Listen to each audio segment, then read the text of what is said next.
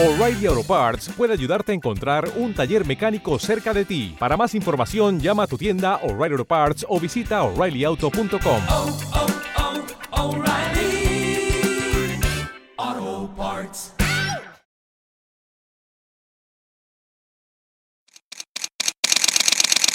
Bienvenidos a Bonita Radio.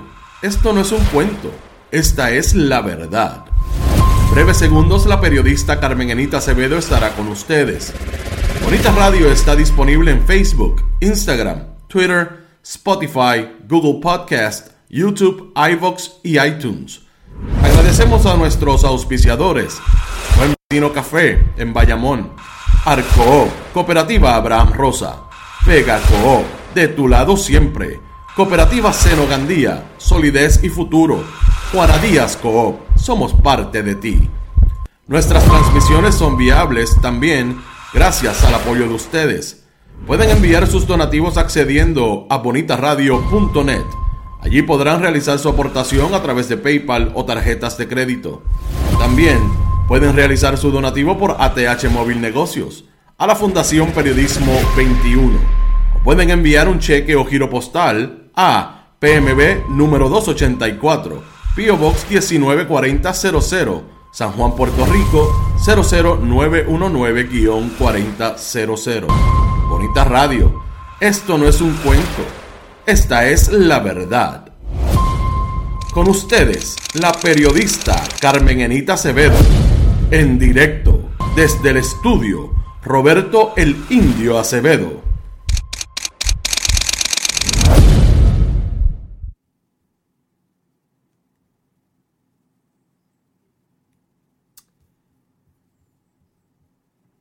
Buenos días, soy Carmen Enit Acevedo y estoy media queda hoy, pero estamos aquí. Estoy, estoy viva. Buenos días, soy Carmen Enit Acevedo y estamos en Bonita Radio. A esta hora, a las 8 y 3 de la mañana. Estamos al aire.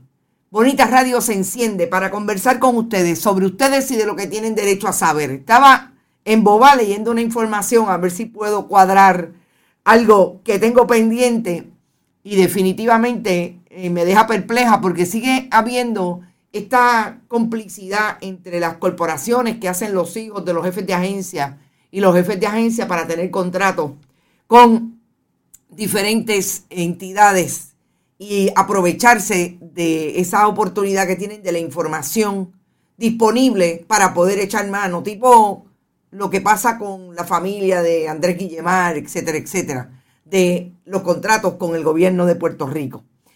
A esta hora vamos a hablar de diferentes asuntos relacionados precisamente con esa posición del gobierno de Puerto Rico colocándose hoy como quizás los jefes de agencia que más violan la ley sin ninguna consecuencia. Y estamos hablando de todo lo que hemos investigado alrededor del Departamento de Recursos Naturales, de la Autoridad de Acueductos y Alcantarillado, de lo que está pasando en el Departamento de Transportación Obras Públicas, el cruce de informaciones o de reacciones escritas, porque el gobierno de Puerto Rico no quiere dar cara sobre por qué le vendió a precio de pescado a Bombao un parque en el condado a un desarrollador de apartamentos de lujo. Vamos a hablar sobre esa investigación cruzada, pero también me encanta porque Nanisma se ríe de mí porque estoy quedada, estoy dormida, aparentemente. No, lo que pasa es que me tienen que dar el Q1, 2 y 3 y no me lo dieron. Así que dormida me quedé yo y dormida se quedó la directora técnica también. Vamos a hablar de lo que está pasando en la legislatura. Hoy hay una corta sesión extraordinaria para cumplir con 14 nombramientos que quedaron colgados ante el cierre de la sesión el pasado 30 de junio. Y de una nota que también llama la atención de a lo que vinieron los jefes de agencia del gobierno del 32% Pedro Pierluisi Urrutia.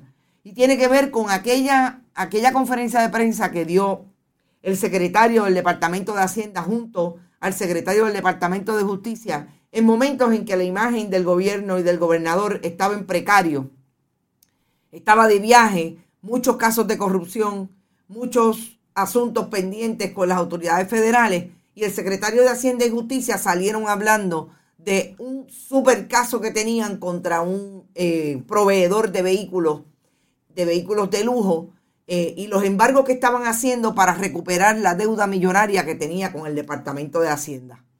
Vamos a hablar de los resultados. Siempre dije que aquella conferencia de prensa que anunciaba con bombos y platillos el secretario de Hacienda, sobre todo él, les iba a costar caro porque son los casos que no prosperan en los tribunales. Y aquí está, empezando por el caso de Luis Benítez. Antes de eso, converso con ustedes. Qué bueno que están por ahí. Rita Guzmán habla de Héctor Joaquín en el DITOP. Así es. Ayer hablábamos de eso. Pusieron al cabro a velar las lechugas, una de las agencias que más dinero va a recibir de los fondos de la recuperación. Ya saben a lo que va Héctor Joaquín Sánchez. Yona Muñiz también está por ahí. Hace rato que no te veía, Yona. Saludos. A Alberto Ramos. Con la extraordinaria vuelve el truco de confirmar y atornillar gente no preparada en puestos y seguir el defalco. Mariel Rodríguez Caloca también está por ahí. Trujillo Alto sin cabeza. Trujillo Alto tiene serios problemas y yo creo que no van a terminar de escocotarse. María Angeli Núñez Fidalgo, mi amiga de en Rincón ahora. Saludos, amiga. Omar y García, Wandalín eh, y Beliz. Wandalín y Beliz. Rafael Avilés. Rosa Ureña. Buenos días, Rosa. A ver si no se sigue interrumpiendo el programa. Estoy segura que tienen algunos fotos para que no se pueda ver. Tranquila, tranquila. Si no, lo escuchas por Spotify, lo ves por eh, YouTube y también lo puedes escuchar a través de iTunes y iBox. Gracias siempre por estar ahí, Eddie Aguiar, pendiente. Vamos a también tener una súper buena imagen de lo que pasó en Rincón ayer. Lueli Vázquez, Irisita Delgado, amiga, qué bueno que estás por ahí. Desde Nueva York, y de Los Ángeles. Tito Mode, muy buenos días, aquí con los fogones prendidos. Yo titulé ayer la historia de la tarde, la conversación que tuviéramos en Que Palo es Noticia a las 5, como los fogones prendidos se mudan para condado. Yo vi ayer la conferencia de prensa que tuvieron el viernes, el sábado, los diferentes miembros de la comunidad. Creo que allí estaba, entre otras, la hija de Cabil Carrión. Eh, creo que la vi en el grupo de gente que está protestando por la venta a precio de pescado abombado de ese parque que ellos alegan utilizaban como parque. Y de hecho, yo recibí por lo menos tres comunicaciones de personas allegadas que me dicen, yo iba con mis sobrinos a ese parque, yo llevaba a mi hija a ese parque. Estamos hablando de gente que tiene 30 y 40 años en este momento. Eh, yo veía una conferencia de prensa de estas personas, obviamente, eh, empoderados desde una clase con mucho poder adquisitivo, eh, haciendo la misma denuncia que hace. ¿Te está gustando este episodio? Hazte fan desde el botón Apoyar del podcast de Nivos. Elige tu aportación y podrás escuchar este y el resto de sus episodios extra. Además, ayudarás a su productor a seguir creando contenido con la misma pasión y dedicación.